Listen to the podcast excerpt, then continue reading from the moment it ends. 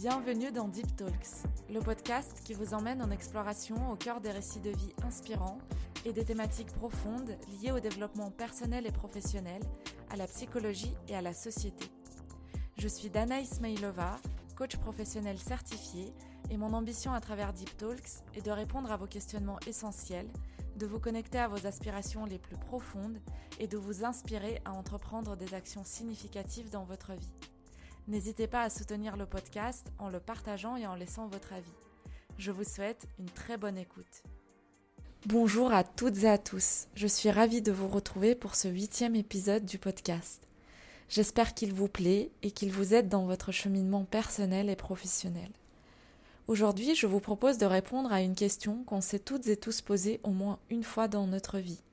Et cette question, c'est qui je suis? C'est une question vertigineuse et vaste qui peut nous déclencher des réflexions sans fin, mais qui est essentielle pour notre bien-être physique et mental, notre qualité de vie, nos relations et notre évolution personnelle. J'aimerais d'abord vous parler de la manière dont notre perception de nous-mêmes s'est construite depuis que nous sommes nés. Ensuite, j'aimerais vous partager quelques recommandations pour que vous puissiez vous répondre à cette question. C'est parti. La perception de nous-mêmes, de qui nous sommes, de nos qualités et de nos défauts, de nos particularités, se construit dès notre naissance, à travers le regard et les perceptions d'autrui vis-à-vis de nous-mêmes. Vous n'avez sûrement pas de souvenir de votre petite enfance, ni de comment vos parents ou les personnes qui ont rempli ce rôle vous ont perçu, vous ont traité, vous ont parlé de vous-même. Mais ce qui reste, ce sont les sensations et les émotions qui peuvent surgir à un moment X ou Y de votre vie. Le regard que nos parents et les autres personnes proches portaient sur nous détermine la première perception que nous avons de nous-mêmes, de qui nous sommes. Il est donc important parfois de comprendre la manière dont nous étions traités et regardés par nos parents et notre entourage proche. Est-ce que nous étions regardés avec amour et encouragement? Est-ce que nous étions plutôt regardés avec exigence, reprobation et agacement? Ce sont certes des exemples exagérés et caricaturaux, mais ils peuvent vous donner déjà une petite piste de réflexion pour commencer à prendre du recul sur votre éducation et votre histoire familiale. Vous pouvez mieux comprendre l'impact que votre passé familial a eu sur votre identité en faisant un travail d'introspection et de déconstruction de votre histoire familiale avec un ou une psychologue. Mais comment savoir aujourd'hui, dès maintenant, qui vous êtes? Déjà, il faut savoir que votre identité est une chose complexe. On ne peut pas se définir seulement par un objectif ou, une, ou juste une seule caractéristique. Notre identité est composée d'une multitude d'éléments et de facteurs. Il faut aussi savoir que votre identité ne sera pas toujours la même et toujours gravée dans le marbre. Vous allez évoluer, vous allez changer et c'est totalement normal et sain. Et enfin, une dernière chose avant de vous donner quelques pistes de réflexion, c'est de savoir que vous ne pourrez jamais cerner à 100% votre propre identité. Il y aura toujours des points plus obscurs que vous n'allez pas pouvoir déceler complètement et où il y aura toujours des choses à découvrir en vous-même pendant toute votre vie. Et ceci est également tout à fait normal et sain. Il faut savoir tout d'abord que le fait de savoir qui vous êtes passe avant tout à travers l'écoute que vous avez de vous-même, de vos sensations, de vos émotions, de l'observation que vous avez de vos propres pensées et de leur impact sur vous. La connaissance de vous-même passe par l'observation de vous-même. Et là, je vais vous poser une question vraiment très importante. À quel point pensez-vous être capable de vous écouter vous-même vraiment? Selon moi, ce n'est malheureusement pas quelque chose qu'on nous apprend systématiquement, que ce soit dans le cercle familial ou dans le système éducatif. Et pourtant, c'est quelque chose d'essentiel. Mais la bonne nouvelle, c'est que vous avez la possibilité de le faire aujourd'hui ou plus tard. Peut-être que vous l'avez déjà fait par le passé et continuez à le faire. Et j'en doute pas, car si vous êtes en train d'écouter cet épisode, c'est que vous faites déjà un pas de plus vers vous-même. Soit c'est votre premier pas, soit c'est le vingtième, soit c'est le millième pas, que vous faites vers vous-même et vers la connaissance de vous-même. Mais comment pouvez-vous le faire encore?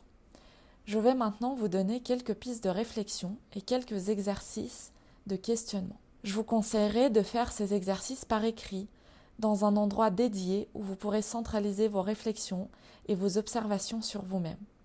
Cela peut être aussi bien sur un téléphone ou un carnet, peu importe.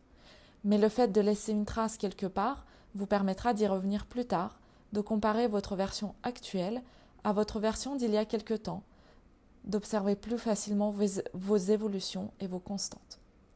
Commençons. Souvent, quand on nous demande de nous présenter, de nous dire qui nous sommes, nous parlons de nos caractéristiques socialement établies et admises. Et cela peut être déjà un premier pas vers la définition et la connaissance de vous-même. Comment vous vous appelez? Quel âge vous avez? Quel est votre métier ou, ou votre profession? Souvent, dans nos interactions sociales, on essaye de se définir mutuellement par nos métiers ou notre profession. Mais il est important de savoir que ce n'est qu'une petite partie de qui vous représentez. Et comme vous l'avez bien compris, ce n'est que la première étape superficielle de la connaissance de soi. La seconde étape sera plus approfondie. Il s'agirait de vous poser euh, peut-être la question sur les traits de votre caractère. Si vous avez du mal à retrouver vos traits de caractère, vous pouvez consulter une liste sur Internet et ensuite de lire les différents traits de caractère et regarder lesquels vous correspondent et lesquels ne vous correspondent pas. Une autre solution serait de poser cette question à vos proches ou aux personnes de confiance. Mais attention, si vous posez cette question aux autres, il faut que vous ayez confiance dans ces personnes. Il faut que vous vous sentiez serein avec ces personnes et il est primordial que ces personnes soient bienveillantes avec vous. Ensuite, vous pouvez vous poser la question de ce que vous aimez et de ce que vous n'aimez pas. Car oui, ce que nous n'aimons pas nous définit également. Qu'est-ce que vous aimez faire? Qu'est-ce que vous n'aimez pas faire? Comment est-ce que vous aimez qu'on vous traite? Comment est-ce que vous n'aimez pas qu'on vous traite? Qu'est-ce que vous appréciez et qu'est-ce que vous n'appréciez pas dans vos relations, etc. Ce sont déjà quelques bonnes pistes de réflexion. Si vous avez envie d'approfondir cette réflexion avec moi en session, je vous laisserai mes coordonnées en description de cet épisode. Une fois que vous avez répondu à ces premiers questionnements, ou si vous avez euh, approfondi la réflexion, comment est-ce que vous pouvez savoir que vous vous êtes en quelque sorte retrouvé, que vous vous connaissez bien? Ici, je vous recommande de vous baser sur vos sensations. Parce que quand vous vous comprenez vous-même, vous pouvez ressentir un sentiment d'harmonie intérieure, d'alignement avec vous-même. D'ailleurs, pendant les moments de stress important ou de crise, euh, ce sentiment disparaît car nous perdons nos repères, nous évoluons et nous ne savons plus vraiment qui nous sommes au fond.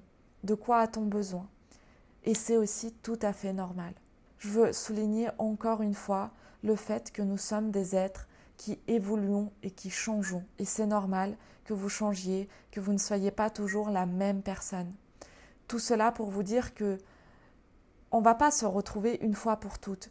Le fait de se connaître, c'est plutôt un processus qui dure toute votre vie et il y aura toujours des choses que vous n'allez pas pouvoir connaître complètement sur vous-même et c'est ok.